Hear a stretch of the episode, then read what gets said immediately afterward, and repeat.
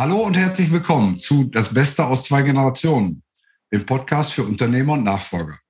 Heute mit Andreas Willems von der Adwin Consulting GmbH. Herzlich willkommen, Andreas Willems. Hallo, Herr Deitermann, und danke für die Möglichkeit, mit Ihnen einen Podcast zu sprechen. Ja, es freut mich sehr. Wir haben uns kennengelernt im Kontext von äh, Sanierungen wo Unternehmen in Schwierigkeiten sind und eine professionelle Unterstützung brauchen, um aus einer schwierigen finanziellen Situation wieder rauszukommen. Vielleicht oh, stellen Sie sich einmal kurz vor und beschreiben auch, wie Sie zu diesem Thema gekommen sind. Ja, Herr Deitermann, ich bin 54 Jahre alt und bin jetzt mittlerweile seit 20 Jahren in dem Bereich Sanierung tätig. Ich komme aus äh, einem Familienunternehmen. Wir haben mal, meine Mutter, mein Bruder und ich, ein äh, Möbelunternehmen gegründet und wir haben alle Möbelhäuser in Deutschland und Europa mit Tischen beliefert. Und wie es in so einem Familienunternehmen ist, irgendwann bekommt man sich so ein bisschen in die Köppe. Dann bringt der eine die Lebensgefährtin oder den Lebensgefährten mit in das Unternehmen. Und äh, für mich war es der Anlass 2002, ähm, dieses, dieses Unternehmen zu verlassen. Ähm, durch Zufall, ich wollte eigentlich nach Asien gehen, aber durch Zufall bin ich im Sommer 2003 in eine exklusive kleine Insolvenzverwalterkanzlei hier in Bonn gekommen und habe das Glück gehabt, dass ich äh, das Insolvenzrecht von der Pike auf lernen konnte. Der Insolvenzverwalter hat mich sehr gefordert und gefördert, darf ich sagen. Und ähm, ich bin der hier in der Kanzlei der Frontmann, wenn eine neue Insolvenz kommt. Anfechtungstatbestände, Insolvenzgeld, Vorfinanzierung sind alles Themen, die mir auch bekannt sind. Und äh, mich interessiert dieses Thema Insolvenz auch sehr. Ich äh, arbeite weiterhin hier für andere Insolvenzverwalter, mache hier MA-Prozesse für andere Insolvenzverwalter, größere Kanzleien auch in Nordrhein-Westfalen und bin auch äh, aktiv äh, in der Sanierung oder Restrukturierung von Unternehmen, die sich in einer Krise befinden. Mhm. Das ist ziemlich umfassende äh, Beschreibung. 20 Jahre Erfahrung ist sicherlich ein Zeitraum, der ähm, erheblich ist und auch ein gewisses Rückgrat ähm, gebildet hat, um auf unterschiedliche Situationen spontan reagieren zu können. Wenn ich das gesamte Portfolio, das Sie gerade beschrieben haben, mal ansehe, dann ist mir, ähm, ich sag mal, vom Interesse her äh, der wichtigste Punkt, was ist los oder, oder wie stellt sich eine Situation dar, wenn Sie in ein Unternehmen kommen, das in Schieflage geraten ist? Wie gehen Sie vor oder wie können Sie dort Unternehmern konkret eine Unterstützung anbieten, aus dieser Schieflage wieder rauszukommen? Für mich ist immer das Wichtigste, dass der Mensch im Mittelpunkt steht. Meistens, wenn wir kommen, egal in welcher Phase der Krise, gucken die Menschen meistens auf den Boden. Und das Wichtige ist zuerst mal, die Menschen wieder abzuholen, ihnen das Rückgrat zu stärken und ihnen wieder etwas Positives, eine Vision wiederzugeben. Egal, ob das die Geschäftsführer sind oder leitende Angestellte, aber auch die Mitarbeiter an der Maschine oder im Büro. Da ist es ganz, ganz wichtig, dass wir hier positiv vorgehen und dort unterstützen. Und das ist das Wichtigste, was wir am Anfang aufbauen müssen. Positive Nachrichten verbreiten. Und dann ist es natürlich sehr wichtig, dass wir in kürzester Zeit die Krisen oder die Krisenherde natürlich herausarbeiten.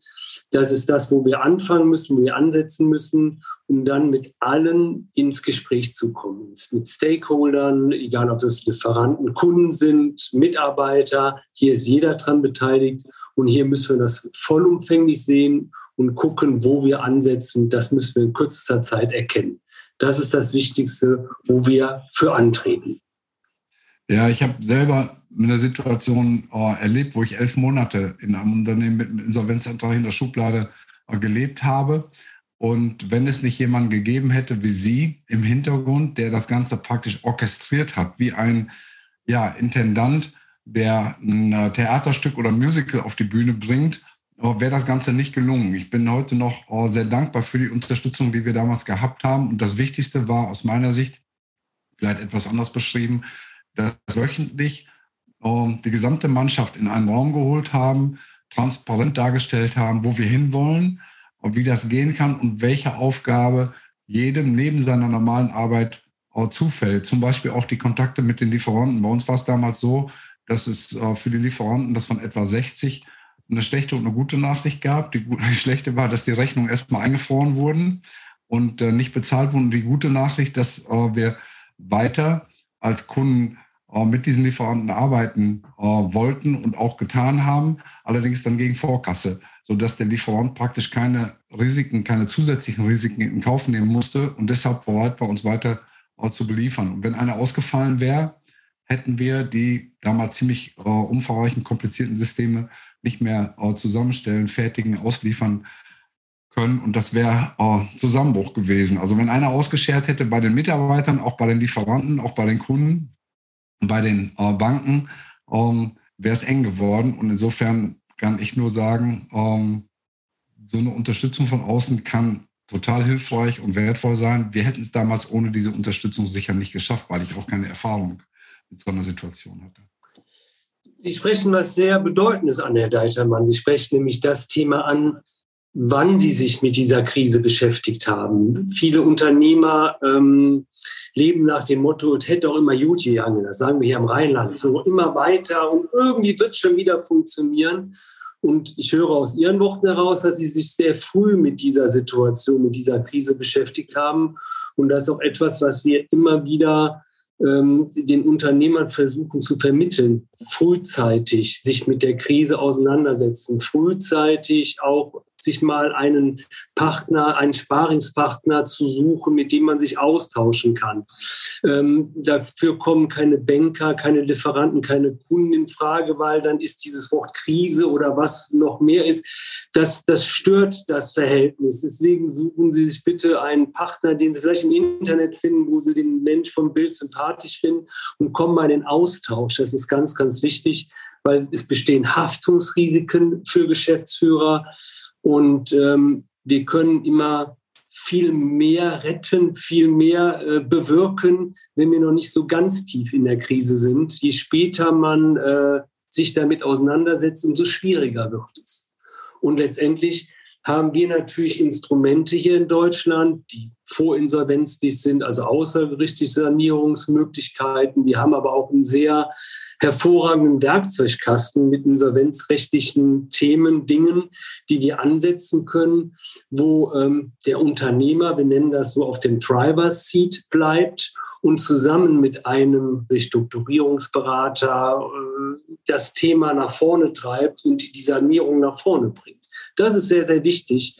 Ähm, deswegen frühzeitig sich mit der Krise beschäftigen, frühzeitig darauf eingehen, dann, dann kann man, hat man die größten Chancen, noch was zu bewirken. Ja, das Thema Insolvenz hat ja einen ganz bitteren äh, Wortlaut in Deutschland und auch ein Geschmäckle. Jemand, der schon mal eine Insolvenz hingelegt hat, ist gesellschaftlich ja ähm, oft verbrannt, ganz gleich wie die äh, Gründe äh, dafür sind. Oft äh, wird es einfach auch mit einer gewissen Unfähigkeit abgestempelt was ja häufig gar nicht gerechtfertigt ist. In unserem Fall war es damals so, dass ein fest geplanter Auftrag, der schon auch einen erheblichen Umsatzteil in dem Jahr ausmachte, um ein Jahr verschoben wurde. Und in dem Moment war klar, dass wir äh, eine Finanzierungslücke äh, bekommen. Das waren etwa 250.000 Euro für vier Monate bei einem Finanzierungsumfang von zweieinhalb Millionen. Und normalerweise sollte man glauben, äh, dass man das irgendwie überbrückt kriegt. Und ich will gar nicht auf die einzelnen Umstände hingehen, aber uns war sofort klar, dass das schwierig werden würde, auch aus dem Gesellschafterkreis. Und wir haben dann wirklich innerhalb kürzester Zeit, ich glaube innerhalb von ein, zwei Tagen reagiert und haben diesen Sanierungsberater mit ins Boot geholt. Das ist ja ich sag mal, ein einmaliger Anlass und der in vielen Unternehmen vielleicht zuschlägt, dass einfach vom Plan abweichen, Kunde ausfällt, eine Zahlung nicht kommt, die man fest eingeplant hat, wie auch immer. Aber es gibt ja auch schleichende Prozesse, wo einfach ähm, ja, eine Marge sich in Luft auflöst, wo man Umsätze macht, die nicht mehr ja, die Deckungsbeiträge schreiben, die man eigentlich erwartet oder Kosten plötzlich explodieren. Das ist ja eine ganz aktuelle Situation, in der wir jetzt, und wir sprechen heute am 24. Äh, Oktober 2022 zusammen, wo wir Preis der Explosion erleben, nicht nur bei Energie, sondern auch bei allen möglichen äh, Rohmaterialien und Halbzeugen, die äh, erworben werden müssen, um produzieren zu können. Dass es ein gleitender ja, Verlauf ist, dass man langsam in eine Krise rutscht und sieht, hm, das funktioniert so nicht mehr. Und äh, ja, wie, wie findet man da den passenden Zeitpunkt? ab wann sollte jemand ähm, aktiv werden? Ja, ab wann? Das ist immer schwierig. Na, wichtig ist, die Voraussetzung ist erstmal die, dass man seine Zahlen im Auge im Griff hat. Das ist ganz, ganz wichtig. Wir brauchen eine Liquiditätsbudgetplanung, die rollierend ist. Die sollte jeder Geschäftsführer, jeder Inhaber wöchentlich kontrollieren, um zu schauen, wo geht die Reise hin. Ich weiß, heute ist es sehr, sehr schwierig. Wir befinden uns nach Corona in einer Rohstoffkrise, in einer Energiekrise. Wir haben ja als Unternehmer kaum eine Planungssicherheit. Wir wissen heute nicht, was die Energie im Dezember oder im Januar oder Februar kosten wird. Äh, wir wissen nur, sie wird teurer.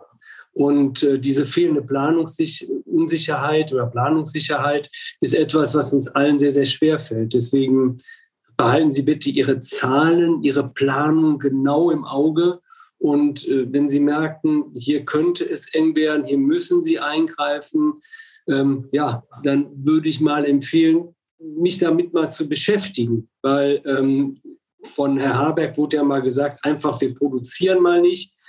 Das geht natürlich nicht für jeden Unternehmer. Wir müssen schauen, äh, wie es nach vorne geht. Aber es gibt Instrumentarien, wie man auch über Kurzarbeitergeld, über ähm, ja, Hilfen, die auch der Staat anbietet, aber auch über Instru Instrumentarien, hier über die außergerichtliche oder insolvenzrechtliche Sanierung, wie man dort eingreifen kann.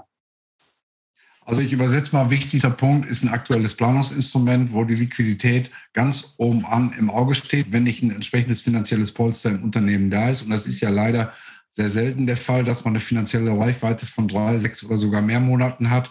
Also durchaus auch weiterarbeiten kann, ohne ähm, aktive Geldzuflüsse zu bekommen über lange Zeiträume. Das ist wieder die Ausnahme. Viele Unternehmen sind ja froh, wenn sie am, Jahres-, am Monatsende ihre Gehälter bezahlen können und die laufenden Rechnungen ausgeglichen werden und dann nicht Berge äh, von Forderungen ähm, vor sich hergeschoben werden, beziehungsweise Verbindlichkeiten.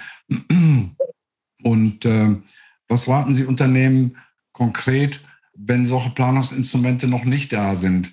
Ähm, selber machen, Steuerberater fragen, Spezialisten dazuziehen, äh, wie Sie das sind. Wie kommt man aus dieser, aus der Falle raus?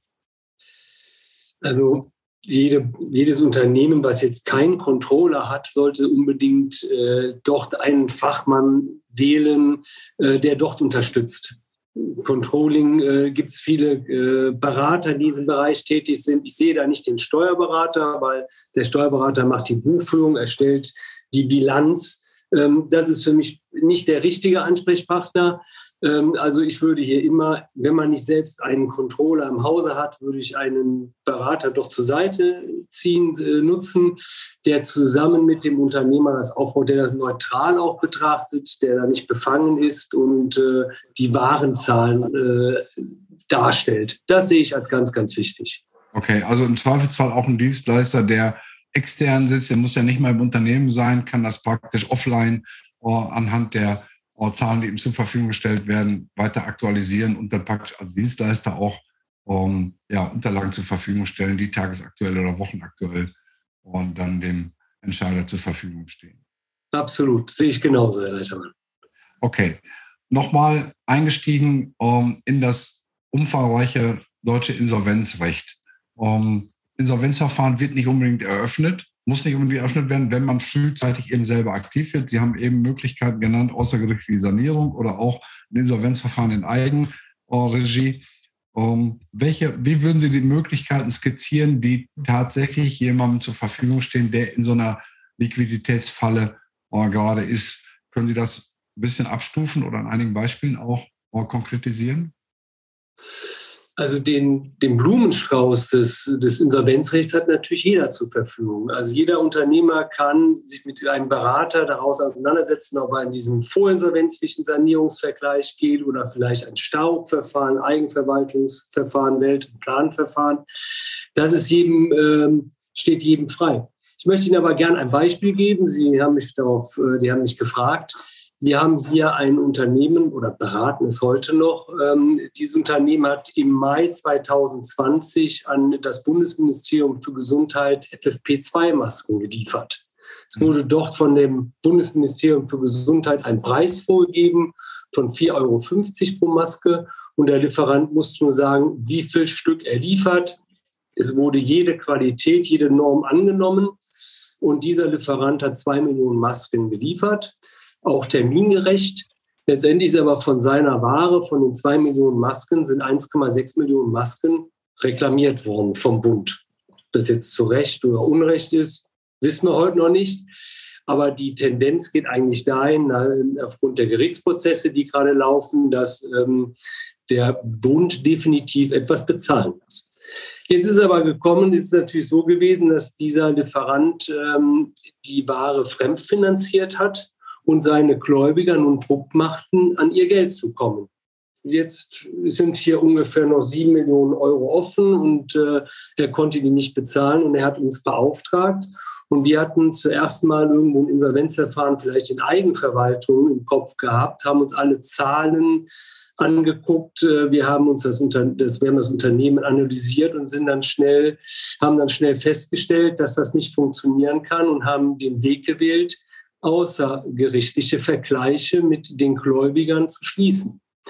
Jetzt sind alle Gläubiger, wir haben die Vergleiche in dem Sinne geschlossen, dass jetzt alle Gläubiger warten bis zu diesem Zeitpunkt, wenn der Bund bezahlt.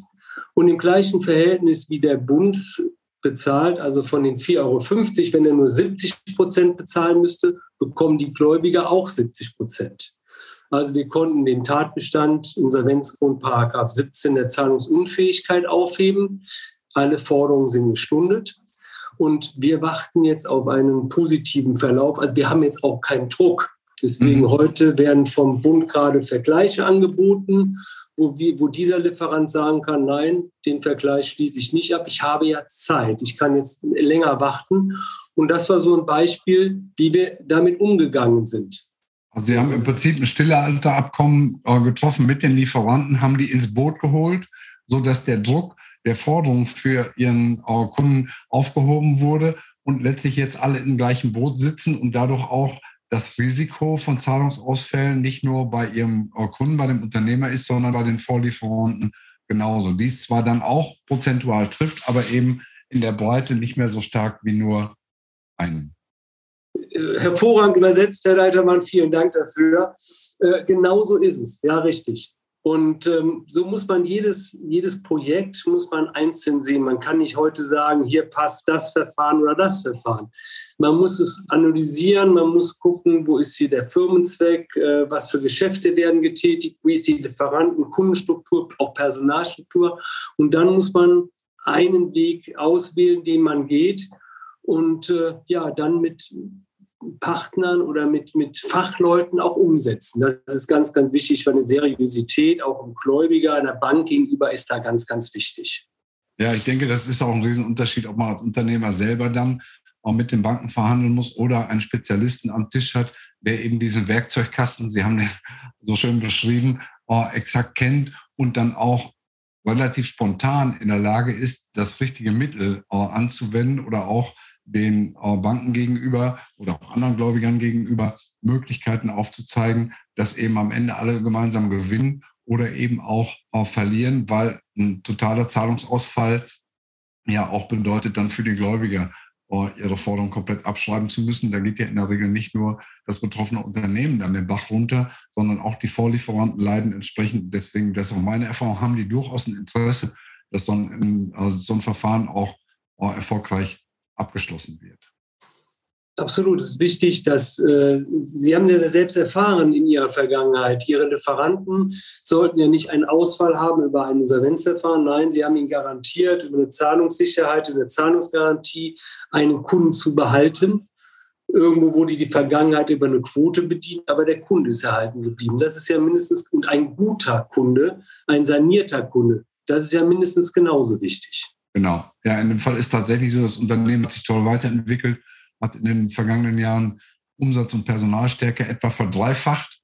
Und es wäre schade gewesen, wenn es den Bach runtergegangen wäre, äh, wegen so einer Krise, die äh, im Nachhinein gesehen durchaus beherrschbar war. Aber ich kann es noch mal sagen, sie war nur beherrschbar durch einen Spezialisten mit am Tisch. Und das ist eben ähm, ja, mein Wunsch mit diesem Interview mit Ihnen, ähm, Unternehmern den Mut zu, zu geben, zu machen, wenn sich so eine Situation abzeichnet, wo es eng wird, Um, Sie haben das gesagt, frühzeitig sich eine Unterstützung zu suchen, um dann so ein Worst-Case-Szenario äh, abzuwenden. Und in dem Fall meines ehemaligen Unternehmens ist tatsächlich auch so, dass es aus dieser Krise verstärkt hervorgegangen ist. Es ist ein erheblicher Sanierungsgewinn geschrieben worden.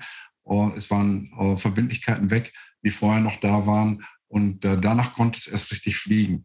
Also insofern steckt auch da in einer Krise durchaus immer auch ein Stück Chance, ähm, was man aber als Betroffener in der Situation, wenn man wie so ein Kaninchen vor der Schlange sitzt, äh, überhaupt nicht sehen kann.